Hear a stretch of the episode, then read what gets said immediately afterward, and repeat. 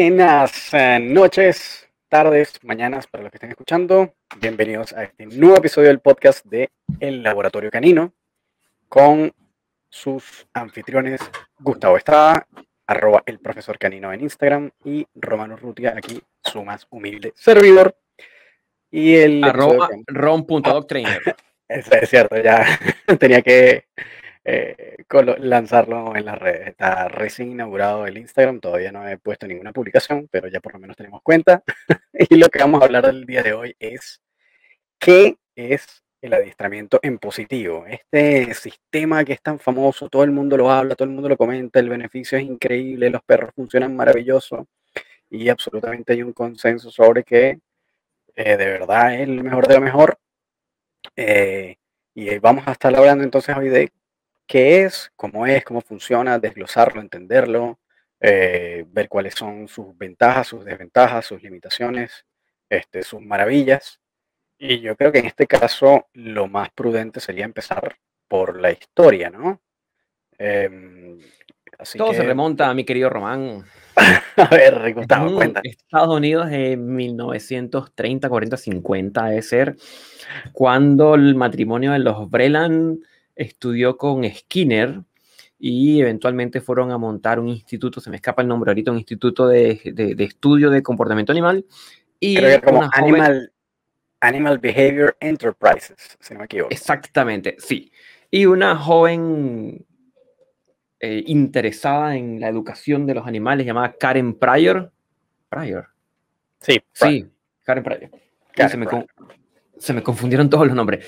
Estudió con ellos y luego eh, llega al mundo del adiestramiento canino tras haber pasado por el adiestramiento de animales acuáticos, en donde, pues evidentemente es muy difícil hacer manipulación de los animales acuáticos, no se les puede tocar, no se les puede eh, hacer un movimiento con la mano para que se sienten, sino que se hace todo guiado a través de un estímulo que es la comida.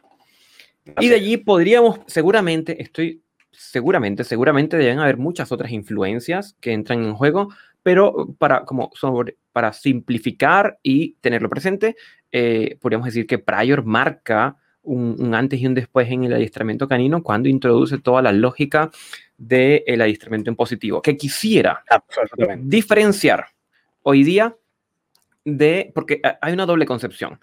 Por un lado está el adiestramiento en positivo, pero cuando la palabra positivo se utiliza como ejemplo de amable, cariñoso, gentil, ameno, con buena energía, que es un positivo como que tiene una, que tiene una carga valórica, ¿ya? Que podemos decir que es un, un, un, adiestramiento o una educación amable.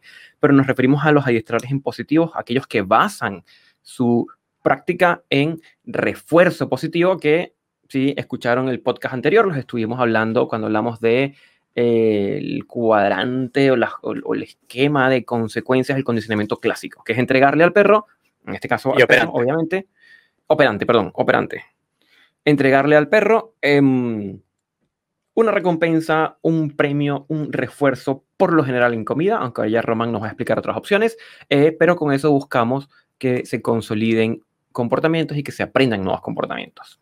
Así es, así es. Este, y muy interesante como ese tema histórico en la historia de los, o sea, en la vida de los Breland, que al final, em, a pesar de haber sido eh, alumnos de Skinner, eh, no logran, sino ya después de que están bien, bien tarde o viejo, de alguna manera lograr como entrar en el mundo comercial del entrenamiento animal, ¿no? Este, pero estos eh, que eran los verdaderos pioneros, y según hasta donde yo también había leído y entendido, el mismo Skinner también hacía énfasis que el, que debía como entrenarse casi siempre o tratar en la medida de lo posible que el trabajo se hiciera bajo esa modalidad, como en eh, bajo refuerzo positivo, ¿no? Sí, en, uno, en uno de sus libros, creo que el del 38, si no me equivoco, eh, si alguien tiene la data me podría corregir por mensaje, eh, pero plantea, él plantea los riesgos del uso del castigo como método de educación y de todos los compromisos bueno, emocionales y físicos que se puede tener. Y desde Skinner, que fue el que diseñó, prácticamente descubrió toda esta lógica, es que entendemos que el uso de reforzadores, específicamente los reforzadores positivos, suelen ser mucho más, eh, no quiero repetir la palabra positivos, pero mucho más positivos al momento de educar. Sí, como, como, como más efectivos, más eficientes en una, en una buena parte de, como de, la enseñanza, ¿no?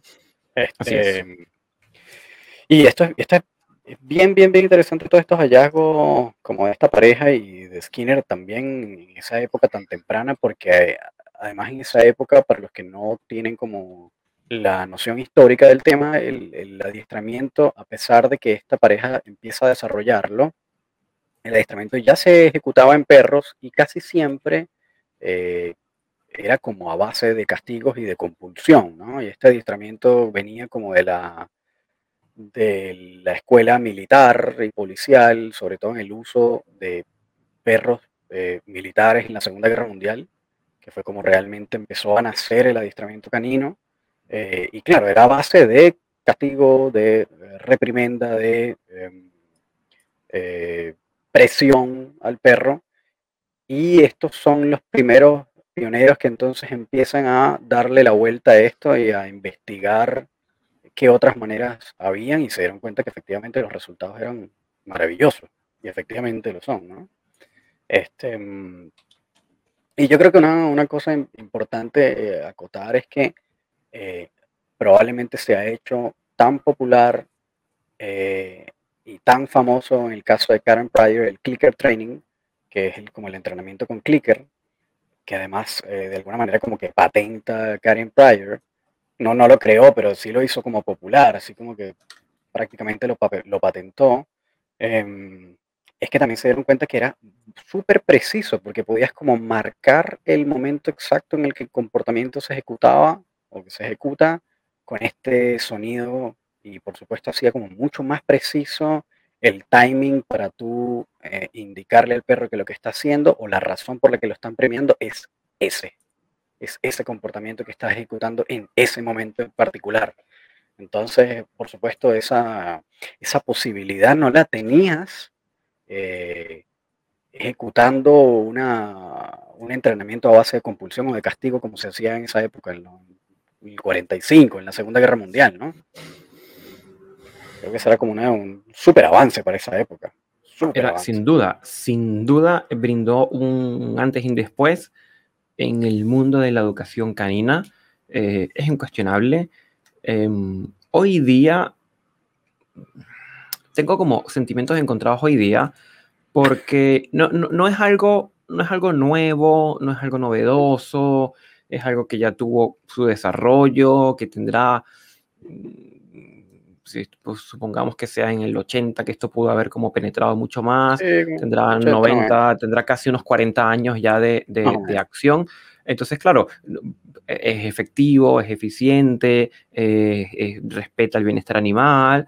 Eh, y lo que me genera como una, un sentimiento encontrado es que hoy día, en la práctica, es casi, casi la norma. Yo creo que aproximadamente 9, de cada 10 adiestradores basan su práctica en el refuerzo positivo. Em, y lo que me, me, complejiza un poco es que a veces es que, es que todavía se, se ofrece como, como algo muy innovador y muy novedoso y...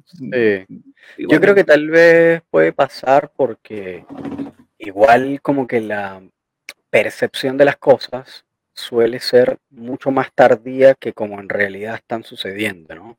O sea, las tendencias suelen percibirse más tarde que como se mueven. No, sé cómo, cómo, describirlo, pero es como que uno percibe una tendencia cuando ya fue o, cuando, o cuando no es nueva. Es decir, cuando uno se entera de algo, a pesar de que estamos en la era del Internet y que la información viaja a la velocidad de la luz y de un clic, eh, igual como que las tendencias siguen pasando más rápido de lo que nosotros podemos percibirlo.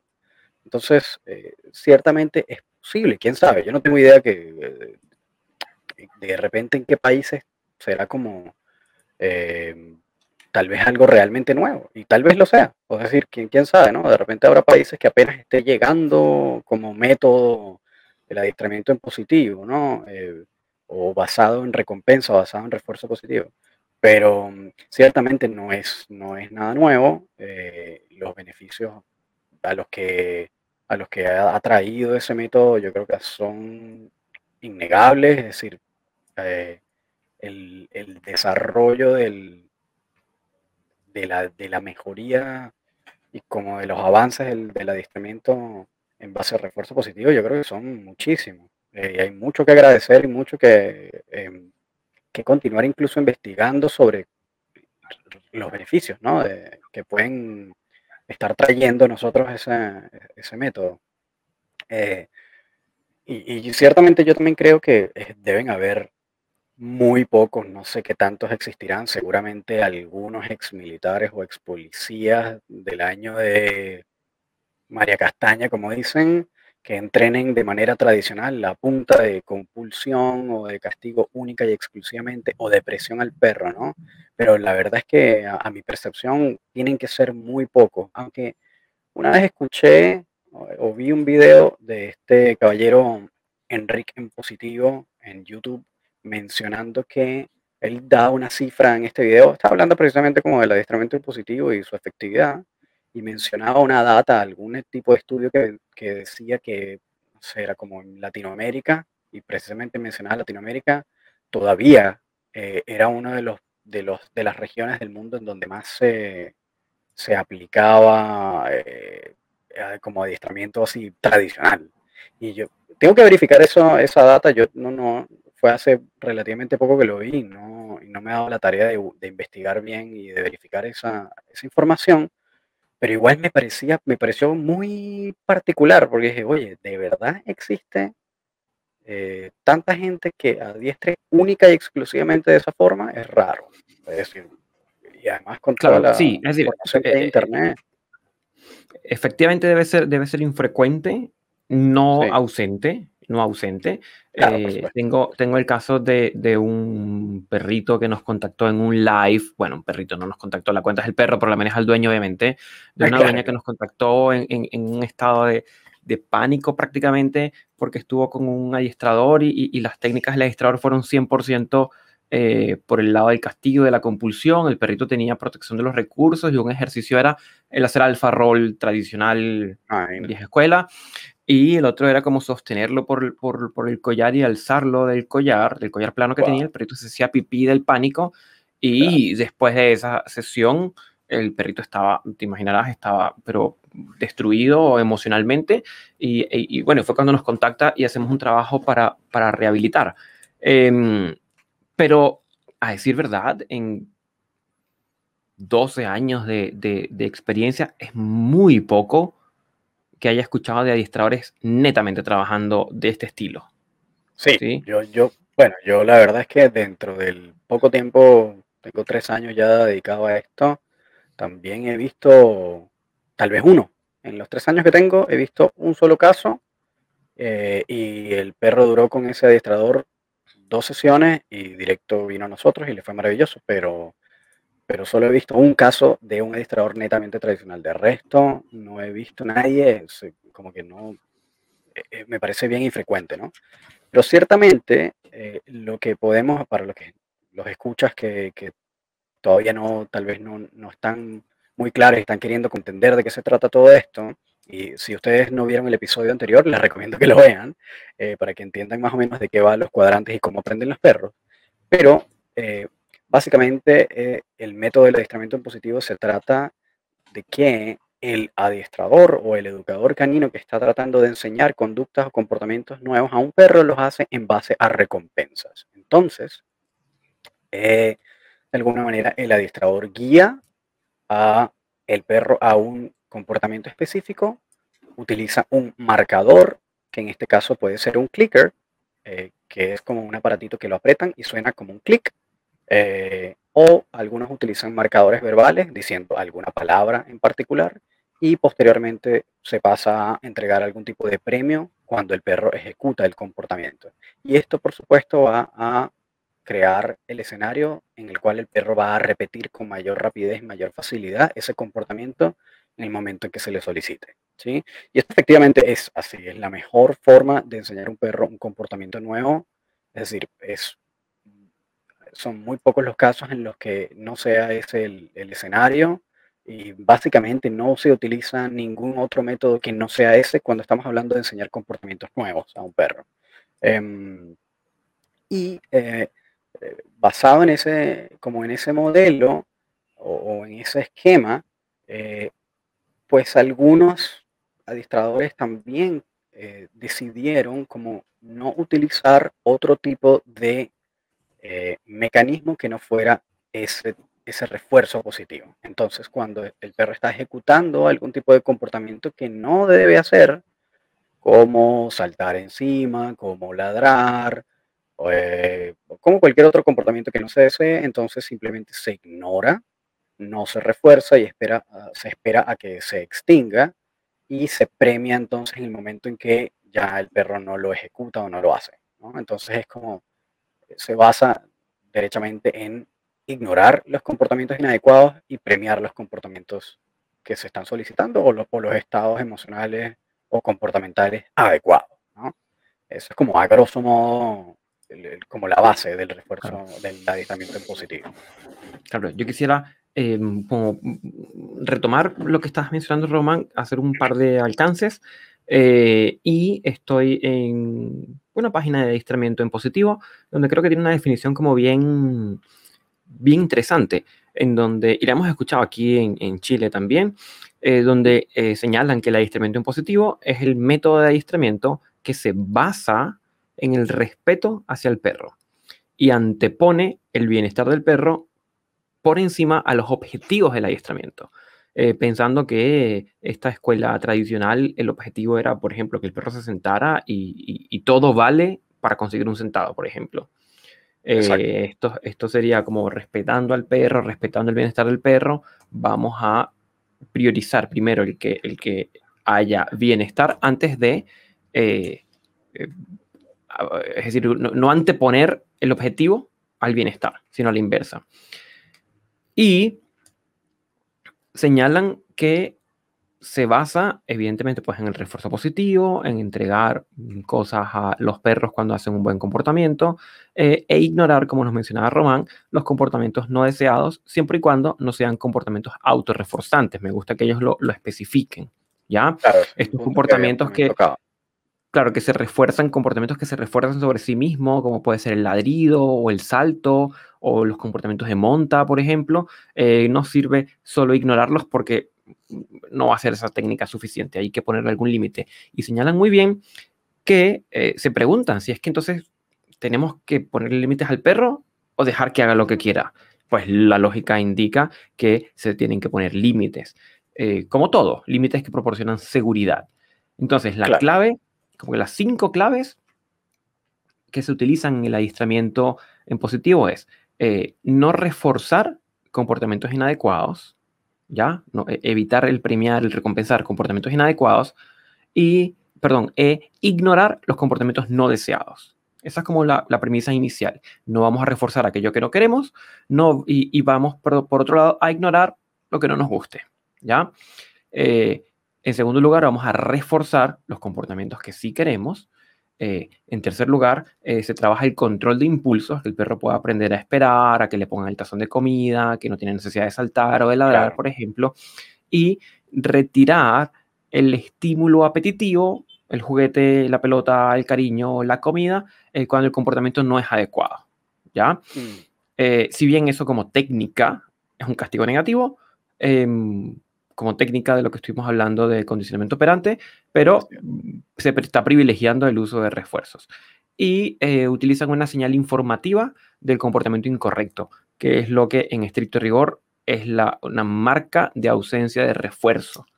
Y pues, tenemos que entrar a hablar de los marcadores porque ya hemos dicho clicker y marca de ausencia de refuerzo. Pero es indicarle al perro, oye, esto que estás haciendo mm, no va por buen camino. Sin necesidad de un castigo, sin necesidad de una corrección, sin necesidad de un estímulo aversivo, es simplemente indicarle, oye, este camino que estás tomando no te va a hacer llegar a eso que tú quieres, que es la recompensa que yo tengo. Exactamente. Pero hagamos un paréntesis para entrar a hablar de marcadores, Román, ¿te parece? Absolutamente, absolutamente. ¿Definimos qué es lo que es un marcador? Sí, por favor, para, para que ah. los que nos estén escuchando puedan entender muy bien esto que estamos e-, profundizando. Ejecútalo tú, que eres el, profesor. ok, muy bien. Eh, los marcadores en el adiestramiento son aquellos estímulos, por lo general auditivos, en líneas generales hay diferentes tipos de estímulos que se pueden usar, pero por líneas generales vamos a quedarnos que son con estímulos auditivos eh, que van seguido de una consecuencia. Y esta asociación estímulo auditivo con consecuencia es una asociación del eje del condicionamiento clásico. Por favor, vayan a escucharnos en el episodio 2 del podcast, donde lo hablamos con bastante detalle cómo es esta asociación entre estímulos. Pero tan sencillo como si yo le digo a mi perro, bien, o hago clic con la cajita metálica, hago un clic y después llega una consecuencia positiva. Eh, por ejemplo, le digo bien y le doy una galletita, bien y le doy una galletita y repito esto varias veces, el bien se convierte en una marca me permite marcar el comportamiento. Mi perrito se sentó y en tiempo real, así, en, el instante en el que toque al suelo, le puedo indicar bien o puedo hacer clic, ¿ya? Y eso ya le indica al perro, ok, esto es lo que él quería que hiciera, porque por ahí viene una consecuencia buena, ¿sí? Eso sería un marcador eh, positivo, un marcador de que llega el refuerzo. Y la marca de ausencia de refuerzo es, significa como el nombre lo dice, que no va a llegar el refuerzo. Por ejemplo, le estamos pidiendo a un perro que se siente y en vez de sentarse el perro salta, yo le puedo indicar suave, en tono de juego, una suerte de no, no, no, y retiro el premio, ¿sí? Eh, que es lo que ellos plantean que es retirar el estímulo apetitivo. Cuando el comportamiento no es adecuado, le digo no, no, no, y retiro el premio, que significa, oye, ese no es el camino. Hay algunos administradores que también usan como el, bueno, yo lo uso también, que es como el, ah, Ah, ah eh, yo, también, yo también utilizo el ah, ah, exactamente, como para señalar un, oye, eh, por, ahí no va. ¿Ya? Entonces, inténtalo de nuevo. Es un intenta de nuevo, claro. y después de, varias repeticiones, el perro entiende, ah, esta señal, si, si pudiera hablar, obviamente, estoy como verbalizando el pensamiento del perro. Em, oye, esto, no, esto no es lo que, esto no me va a traer una buena consecuencia porque por ahí eh, ya me dijeron que por ahí no es. Entonces déjame probar otra cosa. Y prueba, por ejemplo, un centavo. ¿ya? Eh, y ese es el uso de los marcadores. El marcador como tal no, no funciona si no tiene una asociación. ¿sí? Hay mucha gente que va y se compra un clicker y, apunta con el clicker al perro y hace clic. Como, sí, lo hemos visto muchísimo. Como un láser. Como un láser o como un control remoto, esperando que el perro reaccione y no, eso tiene que pasar por una fase de asociación. ¿ya? Em, pero está muy buena esta definición porque te plantea como los cinco pilares. Es decir, reforzar lo que queremos, eh, evitar reforzar lo que no queremos e ignorar lo que no deseamos, trabajar control de impulsos, retirar el estímulo apetitivo, el estímulo, mm, el premio, eh, si el comportamiento no es adecuado, pero utilizar una, señal informativa de que estamos retirando el premio. Y yo creo que eso, eso me parece que define, pero bastante bien lo que se hace en adiestramiento en positivo. Sí, absolutamente, absolutamente. Ahí también, bueno, empezamos a, como que ahí es donde vemos los, los beneficios también, es porque precisamente, em, y esto lo dicen casi cualquier exponente importante de adiestramiento de la rama que sea, es que precisamente cuando tú empiezas a enseñar a un perro bajo esta modalidad, la confianza del perro va a aumentar porque va a sentir que está haciendo las cosas bien. Entonces, en el momento en que un perro empieza a sentir que está haciendo las cosas de manera correcta y está siendo premiado, beneficiado, eh, sí, eh, reforzado por las cosas que hace de manera exitosa, entonces el perro va ganando confianza, ¿no? Y en el momento en que eh, como que va entendiendo que cada cosa que hace tiene un resultado exitoso y va ganando confianza, pues se le hace mucho más fácil después aprender más rápido o intentar muchas cosas para lograr el resultado de obtener el premio cuando le estén enseñando comportamientos que no sepa todavía. Em, y esta parte es como súper interesante porque aquí es donde también caemos en todo este mundillo de como de la, la creación de una autoestima alta, no sé si decirlo autoestima, pero sí un perro que tiene más confianza y que, que no teme a, a, intentar cosas, como no, no se limita en probar y tratar de buscar la manera de descifrar cómo lograr obtener el premio ofreciendo el comportamiento que sea o, tratar de descifrar qué es lo que le está pidiendo el entrenador o el dueño o el propietario, el tutor, como le quieran llamar, eh, para alcanzar ese, ese, ese premio y lograr ese objetivo. Entonces, como que esto también tiene ese súper beneficio, que es que en la medida en que más se hace, más se aplica y el perro es más exitoso, también va desarrollando como más confianza en la medida en que lo va logrando. ¿no? claro, eh, confianza en sí mismo y confianza en sí mismo y se refuerza el vínculo emocional con, con, ah, bueno, el humano. oye, ese es un súper. Uy, qué puntazo, Eso es. Ya, eso es un. Sí, esto, eh, aquí entramos ya en el componente humano, ¿no? Que tú que eres el experto en esto, pero es que en verdad, eh, aquí esta parte es súper importante, porque cuando estamos enseñando a un perro, hay. No tienen idea, pero hay un súper, hiper gigantesquísimo componente humano en el cual si nosotros nos frustramos rápido, porque el perro no está ejecutando lo que yo quiero, porque no se sienta rápido, porque no lo hace rápido, porque no aprende, porque este perro es medio tonto, porque se tarda tanto, o qué sé yo.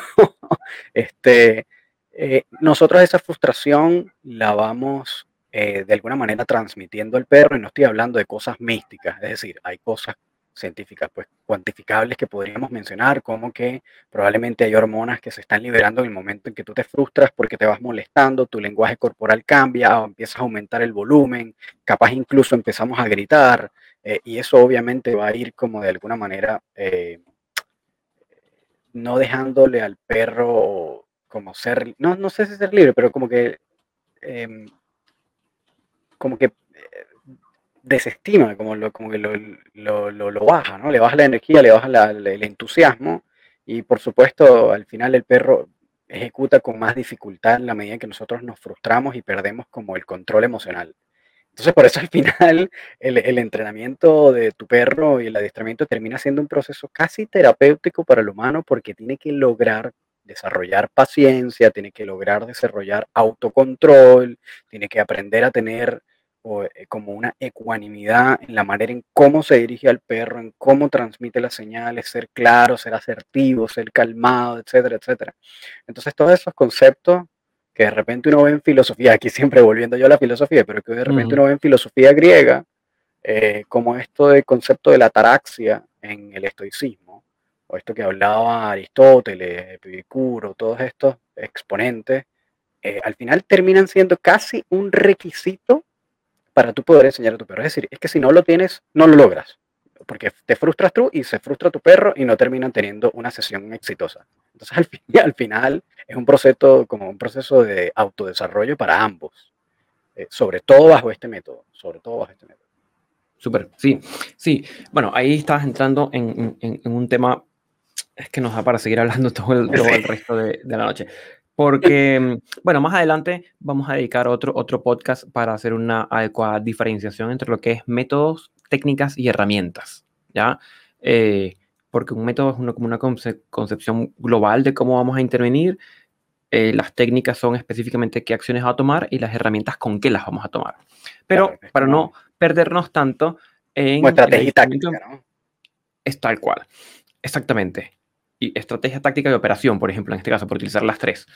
Em, entonces, en la educación canina en positivo, vamos a privilegiar el uso de reforzadores. Tenemos que entrar a hablar de los reforzadores, cuáles reforzadores pueden ser, y si acaso eh, se puede utilizar, si es necesario, con una señal, eh, un castigo negativo, que es retirar el estímulo apetitivo para el perro.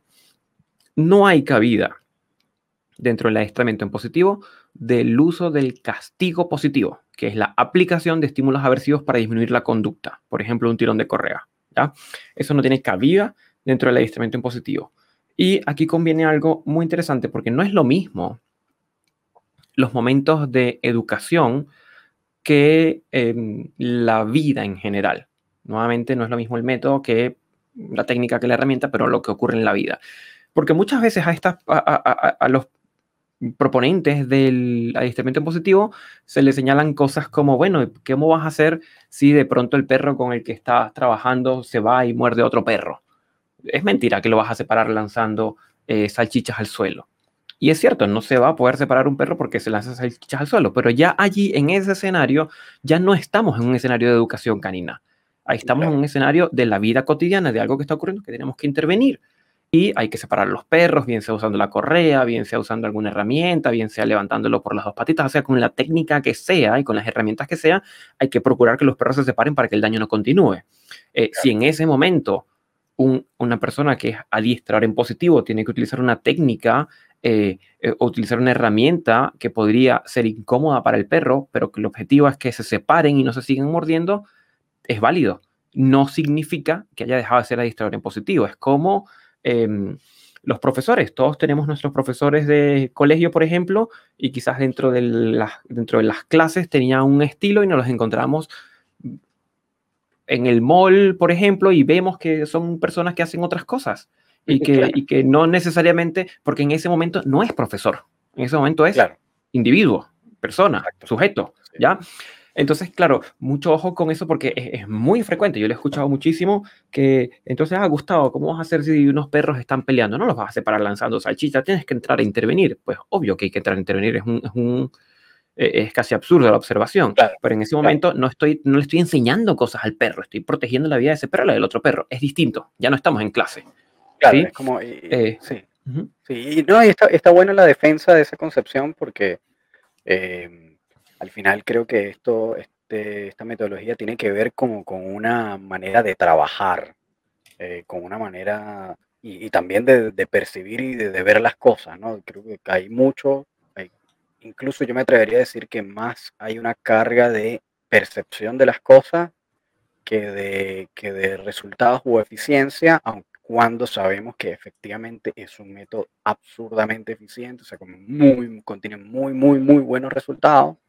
Este, sin embargo, cuando ponemos eso en una balanza con un aspecto valórico, yo diría que tal vez sería como un 60-40, en el cual eh, eh, probablemente ese 60 está más relacionado a el cómo se percibe el mundo. Eh, y cómo, cómo, el entrenador o ese adiestrador en positivo ve las cosas, que es súper válido, por cierto. Creo que tiene que ver con un aspecto moral ahí eh, que, que, tiene muchísimo peso. Pero eh, eso no deja de... eso no deja de significar que la persona tiene que resolver problemas en un momento determinado y eso no, no necesariamente va a ir en contra de su filosofía o su manera de trabajar, ¿no? Creo que es que al final como lo que lo que estás mencionando, que creo que es súper importante, ¿no? Eh, y ciertamente es así, es decir, en un caso tan eh, extremo o tan complicado como una pelea de perros, que además es tan peligroso y tan eh, violento y tan rápido, que por supuesto no hay muchas cosas que se puedan hacer más que ir corriendo a buscar la manera de separar esos perros si es que ya están enganchados de alguna manera, y si no están es simplemente buscar la manera de alejarlos, ¿no? Uno, a cada uno. Probablemente donde entre como esa, esa faceta de ese adiestrador en positivo es que no va a aplicar un castigo, sino que simplemente va a alejar al perro y va, y va a esperar a que se calme. Sin duda. Y además que, ojo, y yo, y, debería ser así, ningún, es decir, si ya está, si ya pasó, eh, o simplemente ya lo que te tocó fue hacer, separar a los perros, ya no, en ese momento ya no hay nada que hacer. Eh, más que separarlos, ¿no? Porque si no estaría sometiendo al perro a un estrés adicional al del evento de la pelea, que ya de por sí claro. es hiperestresante. Sí, a mí en líneas generales, tú sabes que a mí se me dificulta mucho o, no me gusta dar ejemplos en humanos, ¿ya? Sí, yo, eh, también, pero, yo también lo evito. Claro, pero esto, esto es un ejemplo, es como cuando el niño chico se extravía en el mall porque se extravió y estaba asustado y, en pánico y empieza a llorar, empieza a pedir ayuda y luego cuando el papá lo recobra, va y lo castiga porque se perdió. Claro. Entonces ahí, e, evidentemente, ahí destruyes vínculo, destruyes confianza. Eh, no, sin duda, es súper, súper, súper válido el ejemplo que, que, estabas mencionando. Pero como a nosotros nos encantan, siempre tomamos unos excursos que nos alejan del tema y no hemos entrado a, a ejemplificar qué son reforzadores positivos. Cierto, cierto. Ahí, bueno, no sé, yo creo que tal vez tú podrías al final ser un poco más técnico en la definición, pero básicamente un reforzador positivo va a ser todo aquello que el perro encuentre placentero eh, y que de alguna manera eso eh, es lo que sea, ¿no? Provea las posibilidades de que ese comportamiento se repita nuevamente. Lo más inmediato que nosotros solemos pensar en un refuerzo positivo, si es en el caso de un animal, es de algún alimento rico, ¿no? Algo que sea como muy apetitoso para el perro, que sea muy oloroso o cualquier otro animal, ¿no? Eh, que sea usualmente suelen tener unas características cuando estamos hablando de comida, ¿no? Que sean pequeños, que sean olorosos, que sean suavecitos, que sean como tengan alguna capacidad como palatable, que sean como algún contenido graso tal vez incluso. Suelen ser como premios, ese tipo de premios suelen ser como muy de muy muy alto valor para un perro. Pero eh, cuando empezamos a, ahondar, y esto lo vimos en, también en el episodio pasado, lo conversamos, que eh, la percepción del perro influye también en qué cosas el perro va a percibir como algo agradable o desagradable. Como todo, como cualquier animal, como nosotros humanos también, eh, las cosas que nosotros percibamos como agradables o desagradables va a depender del individuo. Obviamente hay unas líneas generales que por supuesto se van a repetir y van a ser como medio convenio, em, pero ciertamente van cada individuo, en caso cada perro va a tener ciertas peculiaridades. De repente lo habíamos mencionado antes también, habrá perros que les encante el agua y eso puede ser un refuerzo, y habrá perros que lo detesten y eso sea un aversivo o, un castigo, ¿no? Em, pero casi siempre eh, los canales por los que puede viajar ese refuerzo puede ser como comida y cariño, que puede manifestarse en contacto físico o, voz, ¿no? Cuando le hablamos como, como si fuera un bebé, le hablamos bonito en tonos agudos, suele también ser un reforzador casi siempre. Entonces, estas cosas en términos generales son como los refuerzos que más se suelen utilizar en, adiestramiento. Hay otros tipos, tal vez unos más complejos, como juego, como juguetes, qué sé yo. Eh, em, incluso algunos adiestradores eh, presentan el permiso, es decir, la posibilidad de acceder a una persona o a un espacio en particular como un refuerzo. Y eso también es una posibilidad, obviamente hay que verlo perro a perro, pero también puede ser un reforzador. Entonces va a depender mucho del caso del perro, pero en términos generales, eh, como comida, cariño y voz suelen ser como los más, los más utilizados, ¿no? ¿Tú qué crees, Gustavo? Yo suelo, yo, suelo, yo suelo hacer la misma categorización que tú, es decir, comida, eh, pues, tacto, estímulos táctiles, rascar la cabeza, unas palmaditas en, los cuartos traseros o delanteros, eh, sobarle la panza, el, tacto. Y al otro le estoy llamando emocionalidad. Tiene que ver con nuestra propia emocionalidad. Si pongo un tono de voz agudo y un nivel de energía alto y le empiezo a lanzar besitos al perro, empieza como a bailotear, eh, vemos que ellos empiezan también a emocionar y a, a contentar. Es parte de la vinculación.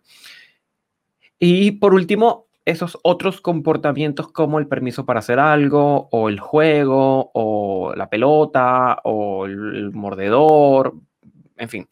Y se usan, por ejemplo, para la caminata, para que la caminata vaya y la caminata continúe, es decir, el perro desea seguir avanzando. Pero si tira de la correa y avanza, no lo va a conseguir. Es como el, ah, ah, no lo vas a hacer, no lo puedes conseguir. Vamos a detener, vamos a sostener ese estímulo apetitivo que es el seguir avanzando. No nos vamos a mover. Ah, no nos movemos. Y el perro relaja la tensión de la correa y seguimos avanzando. Bien. O, clic. Y seguimos avanzando. Y allí eso es un, reforzador también. No necesariamente, refuerzo positivo no necesariamente significa comida. O sea, no es que uno esté repartiendo salchichas todo el día. Eh, solemos trabajar más con la comida porque la comida uno mantiene el foco ¿ya? Se imaginarán que si yo le pido a un perrito que se siente y le lanzo la pelota cada vez que se siente, va a ser un rato largo entrenando, eh, a que yo le digo que se siente bien, y entrego un trocito de comida y ya a los cinco segundos puedo volver a pedir que se siente. Entonces, solemos trabajar con comida. A ver. No, no, continúa, continúa. No, que solemos trabajar con, con, comida porque mantiene el foco, es práctico, es fácil y todo perro en algún momento tiene apetito. Es ineludible Así es. Yo lo, que iba a comentar es que también hay mucha gente, y yo también en algún momento cuando estaba empezando en esto, empezando en esto me lo pregunté, que era como, ah, sí, pero si esta es la manera, entonces significa que yo voy a tiburrar a mi perro de, comida y se va a poner gordo, ¿cómo hago? Entonces voy a depender siempre de la comida, eh, no voy a depender de la comida, ¿cómo hago? Voy a tener que siempre salir con, con trozos de comida adicional a los platos que le doy en su casa. ¿Cómo, ¿Cómo hago esto? Porque no puedo estar dependiendo todo el tiempo de la comida. Eh, es decir, como a, a líneas generales, lo que las personas podrían de repente mm, cuestionarse cuando le hablan de, este, de esta metodología de trabajo, ¿no? Eh, y ciertamente hay algunos proponentes en los que te dicen, mira, sí, vas a tener que estar siempre con comida y lo ideal es que siempre si vas a salir con tu perro, salgas siempre con comida, independientemente de que la vayas a usar o no, eh, para que tú tengas alguna palanca de la cual valerte en algún momento determinado cuando quieres que tu perro haga X cosa. Em, y si eso te genera alguna complejidad de peso, por ejemplo, u obesidad, entonces restas esa cantidad de comida con la que vas a salir eh, y se la quitas de, su comida de tazón. Obviamente todo esto pesado en gramos, ¿no? Em, claro. Y, y, hay otros eh, adiestradores que al final hacen un trabajo de desvanecimiento en el cual pasan de comida a un reforzador social, que era lo que estaba mencionando Gustavo, como juguetes o como simplemente afecto, ¿no? Entonces el, ese adestrador hace un trabajo en el cual hace una transición, nunca deja de utilizar comida, en el sentido de que siempre va a estar ahí como una herramienta, pero no va a depender siempre de ello, sino que se hace una transición a juguete o a afecto. Eh, y entonces al final ese perro no va a tener que siempre salir eh, a la calle con comida para poder hacer las cosas, sino que puedes utilizar otras herramientas como, como estos reforzadores sociales, ¿no? Exactamente, ahí está. Es que, claro, estás dando en un punto importantísimo que es eh, técnica y herramienta. ¿Sí? Es decir, mi perro va a requerir que yo esté reforzando todo el tiempo, el resto de su vida, los comportamientos, pues sí, no tanto como en la fase de aprendizaje, pero sí porque en el momento que dejamos de utilizar la técnica de reforzador positivo, caemos probablemente en una técnica de extinción, que lo conversamos la vez anterior, que es, claro, si el comportamiento no tiene consecuencias ni buenas ni malas, un comportamiento que biológicamente no tiene eh, sentido, por lo tanto es un comportamiento que va a disminuir, que es lo que se busca cuando en el adiestramiento en positivo ignoramos el comportamiento de un perro, que no tenga consecuencias ni buenas ni malas, y eso eventualmente va a ir disminuyendo. Entonces, sí vamos a necesitar usar la técnica de refuerzo positivo a lo largo de la vida de nuestro perro, sí, insisto, no en la misma frecuencia de la fase de aprendizaje, claro. Y no con la herramienta comida. Podemos migrar a herramienta juego, herramienta emocionalidad, herramienta eh, contacto físico, por ejemplo. Claro. Yo siempre, digo, yo siempre digo a los clientes, bueno, de pronto la bolsita de salchicha se te puede quedar en la casa porque se te puede quedar en la casa, porque pasa esas cosas. Y les pongo como el chiste, bueno, pero ojalá siempre puedas salir con tu voz y con tus manos y que nunca te falten, ¿ya? Porque con eso puedes premiar, ¿ya? y, sirve como para hacer clic de, claro, claro, obvio, puedo migrar a esas cosas también. Es lo que se busca en el fondo también el adiestramiento en positivo, no es depender todo el tiempo de estarle dando comida al perro. Sí, yo, bueno, yo creo que en realidad la idea es no depender de nada que no seas tú. O sea, tú como dueño, tú como, como tutor, propietario, eh, profesor, papá, lo que sea de tu, de tu perro, eh, que, que, no, que lo único, a lo único que dependa tu perro sea a ti en ese caso. O sea, no digo en general, sino como, como herramienta, como refuerzo, seas tú mismo, ¿no? Porque, bueno, al final si hablamos también de herramienta, la idea es que el perro eh, no dependa de herramientas, no dependa de refuerzos para ejecutar cosas, sino que lo hagas de manera tal que al final el perro ejecute eh, en todo momento, independientemente de si esté presente el refuerzo o la herramienta o lo que sea. Sea, que lo haga siempre, esté o no esté. Em, y yo creo que eso, eso es como súper importante, pero no es fácil de lograr. Hay algunos perros que no es decir, que son más testarugos que otros o que son más distraídos que otros o que de repente no están ni, no les importa nada, están pendientes del piso, de lo que quieren olfatear o hacer cualquier otra cosa. Eh, y entonces ahí es donde hay que ser como bien estratégicos en, qué tácticas usar para, para lograr ese resultado, ¿no? Y, y, yo creo que en esta parte es donde de repente aquí comenzamos a ponernos tal vez como un poco más minuciosos y caemos como en de repente cuáles son las desventajas que podría tener el adiestramiento canino, porque como todo en la vida, todo eh, tiene sus ventajas y tiene sus desventajas. Entonces, em, algunos eh, adiestradores, eh, en los cuales probablemente yo también me incluyo, sentimos que a pesar de que sabemos que es la mejor manera de enseñar a un perro comportamientos nuevos y de que en realidad es lo que te va a solucionar el gruesísimo de la mayor cantidad de solicitudes de resolución de problemas de, en casos de perros. Eh, hay algunos escenarios bien específicos en los cuales no es tan sencillo de resolver únicamente con estas estrategias o estas tácticas en las cuales refuerzas, ignoras o simplemente retiras aquello que el perro desea, sino que tienes que utilizar otro tipo de, estrategias para poder lograrlo. Em, en este caso también cuando hablamos, por ejemplo, en, terapia del comportamiento, modificación de conducta, hay un punto también del adiestramiento en positivo que es bien relevante, que habla también sobre la modificación del ambiente. Y eso es un punto también que, que yo lo encuentro bien, bastante sentido, que es como yo trato de, eh, de alguna manera, ser consciente del lugar en donde yo voy a ubicar a mi perro y los estímulos a los que va a estar enfrentado mi perro y si está preparado o no. Em, y eso es un punto importante porque hay veces que nosotros podemos ciertamente tratar de controlar esas variables lo más que podemos, pero hay veces en las que realmente no podemos lograrlo y ahí es donde se complejiza un poco el asunto y precisamente en esos escenarios en los cuales tal vez no puedo controlar el ambiente, eh, tal vez el refuerzo no es lo suficientemente interesante independientemente del que haya, lo probé todo, probé todos los, los reforzadores de comida y, de vinculación y sociales que puedo y el perro tampoco no, no está interesado en eso, de repente los juguetes tampoco. Hay casos en los que el perro de verdad no le interesa casi que nada. Entonces encontrar la manera de tú de alguna manera eh, lograr que el perro cambie un comportamiento solo con algo que a él le interese. Pero si el perro no está interesado en nada, es donde la cosa se hace muy complicada, eh, independientemente de hagas lo que hagas.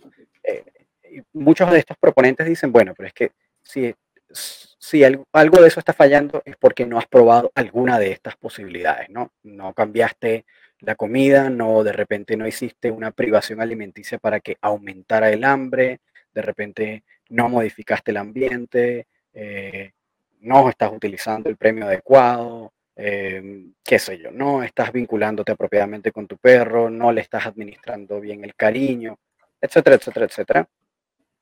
Pero yo me he topado eh, en casos, y lo he visto también, de repente no conmigo, pero lo he visto en casos de, otros colegas en los cuales sí están, sí hicieron todos esos descartes y con todo y eso no es tan fácil de lograr, ¿no? Eh, ¿tú, cómo lo ves? Pero, mm, sí, es decir, dentro de las desventajas, como todo hay ventajas y desventajas. Hablamos de las ventajas, son creo que superan en creces a las desventajas. Por eso es que es un modelo de adiestramiento tan eh, con tanta penetración hoy día. Em, sin embargo, a ver, hay varias cosas. En primer lugar, es un método de adiestramiento que consigue resultados cuando los consigue bastante rápidos. Es decir, cuando uno logra que el perro se motive por el premio, prácticamente puedes conseguir cualquier cosa en cuestión de pocos minutos en, términos de aprendizaje de comportamientos.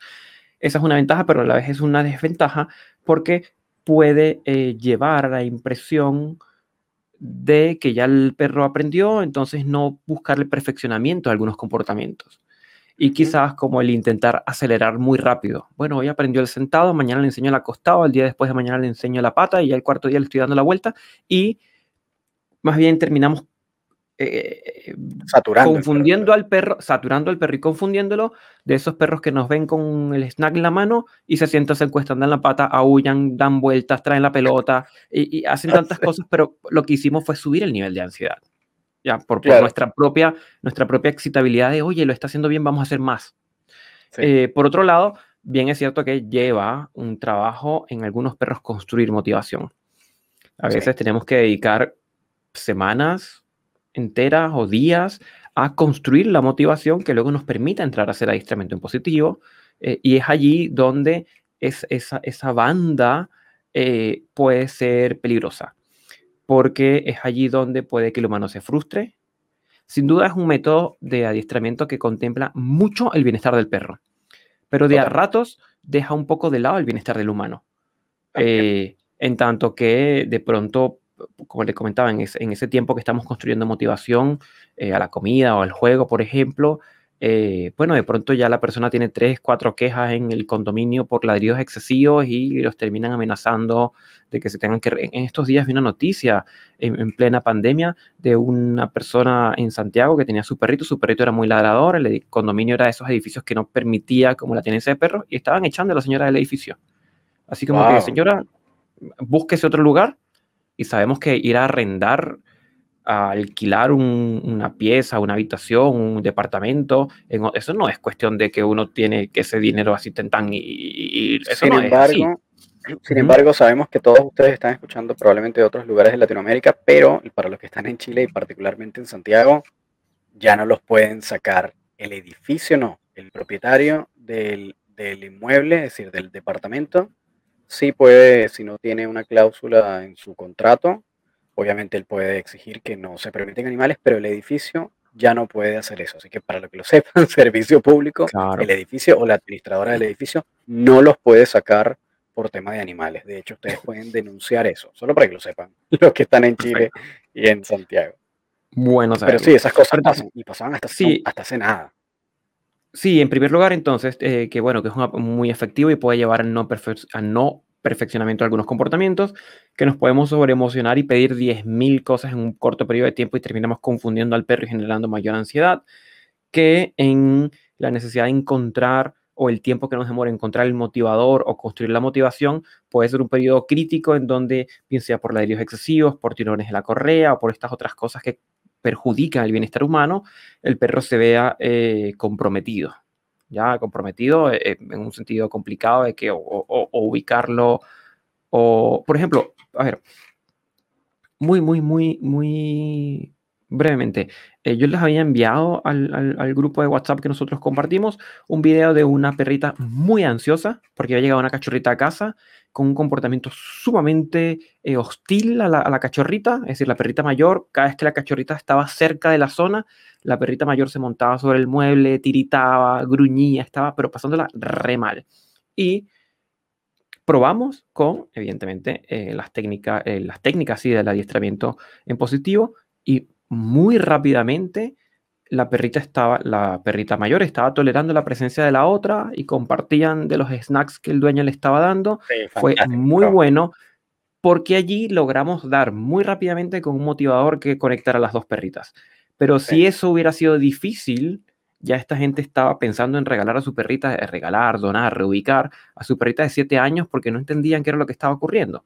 Y si se nos hubiera demorado mucho tiempo conseguir algún motivador, quizás a los días o las semanas de, estar intentando, claro, claro, y es uno de los riesgos, una de las desventajas de entrar eh, solamente eh, con adiestramiento en positivo. Claro, como estar limitado a únicamente esa metodología de trabajo. Pero, y ojo, por eso les, les mencionamos que en realidad la gran mayoría de las veces se van a resolver de esa manera. Eh, y casi siempre los perros responden bastante bien a motivadores de comida, casi siempre se resuelven bajo esa modalidad, es decir, esto no tenemos mayor cosa.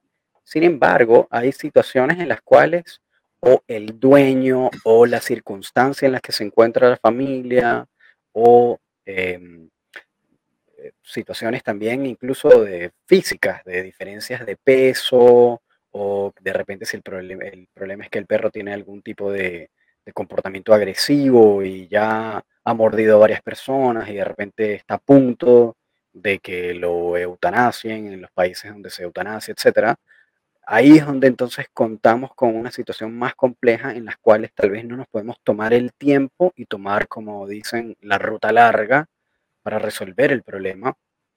Y eh, a pesar de que ciertamente se pueden resolver muchas cosas, incluso con, con relativa velocidad, eh, con adiestramiento positivo, hay algunas situaciones en las que no. Eh, hay algunos escenarios en los que tal vez queda un poco cojo esta metodología en algunos escenarios. Em, casi siempre terminan siendo en problemas de comportamiento. Ojo, no es que no se puedan cambiar problemas de comportamiento con esta metodología, sí se puede. Pero frente a estos escenarios tan complejos, a, algunos momentos eh, no se puede. Eh, no se puede lograr tan rápido o no se puede resolver el asunto para la circunstancia en la que se encuentra el dueño y hay que entonces utilizar otro tipo de estrategias em, y otro tipo de tácticas y herramientas para poder resolverlo. Em, también eh, hemos visto casos en los cuales, bueno, el de los ladridos excesivos y que la y que la persona está que la saquen del condominio es como la más común probablemente, ¿no? Em, es como el más, el que podemos ver más seguido. Pero también hay casos de agresión en el que el perro ha mordido a muchas personas eh, y ya incluso tienen denuncias y dijeron, y les dicen, mira, si no resuelves este tema ya, en una semana tu perro lo vamos a dormir. Em, no sé en qué países eh, probablemente sea más común esto, pero, pero pasa, eh, sucede. Y, eh, y, estos escenarios, eh, a pesar de que uno piensa que no son más de los comunes de lo que uno cree, porque también pasa, Gustavo, que usualmente el dueño va a la, al adiestrador o al especialista en comportamiento cuando ya es como un poco tarde, como cuando ya tiene la soga al cuello o cuando ya está un poco desesperado porque no sabe cómo resolverlo o qué hacer. Probablemente ya se vio 100 tutoriales en YouTube, ninguno le funcionó, este, intentó, qué sé yo, cualquier, ir al veterinario y el veterinario le dijo, dale algún tipo de calmante probablemente, porque por, supuesto los veterinarios no necesariamente son especialistas en comportamiento y eh, este dueño ya está como en las últimas, como en las, ya no sabe qué hacer, entonces busca ayuda. Y frente a ese escenario en donde tienes el tiempo en contra, si es que tienes un un deadline o, una, un límite de tiempo, entonces eh, tienes que trabajar con, todo lo que tengas a tu disposición para lograr resolver el problema del, perro y del dueño, ¿no? Porque hay veces también que bajo esta mirada el, dueño como que sale de la ecuación, ¿no? Como que no importa lo que quiera el dueño, lo importante es el bienestar del perro y a pesar de que yo también creo y nosotros en general casi siempre creemos que lo ideal es tratar de mantener el bienestar del perro en la mayoría de las posibilidades. Hay veces en las que tienes que puntualmente eh, poner el bienestar por debajo de la situación para que al final logres realmente el bienestar. Como que, claro, posponer un poco el bienestar, lograr el resultado para que al final tengas un, efectivamente un resultado de bienestar a largo plazo. ¿no? Este, eso es como lo que me parece que de repente es como la, flaqueza, ¿no? Como los momentos en los que tal vez no, no sea la mejor salida si aplicando única y exclusivamente este método.